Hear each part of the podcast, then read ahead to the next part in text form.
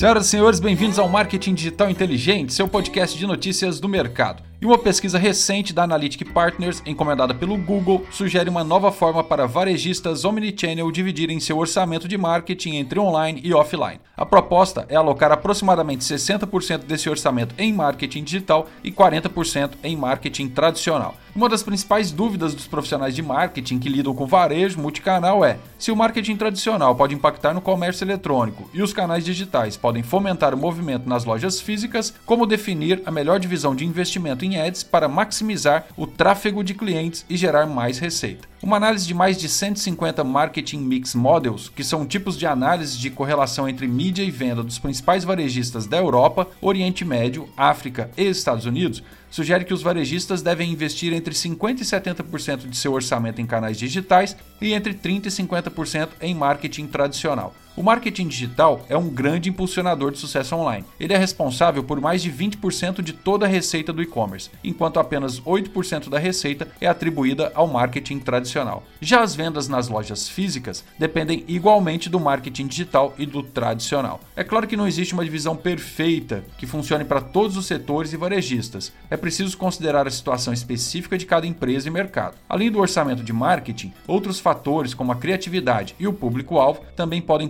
contribuir para a eficácia da sua campanha. Um grande abraço e até a próxima!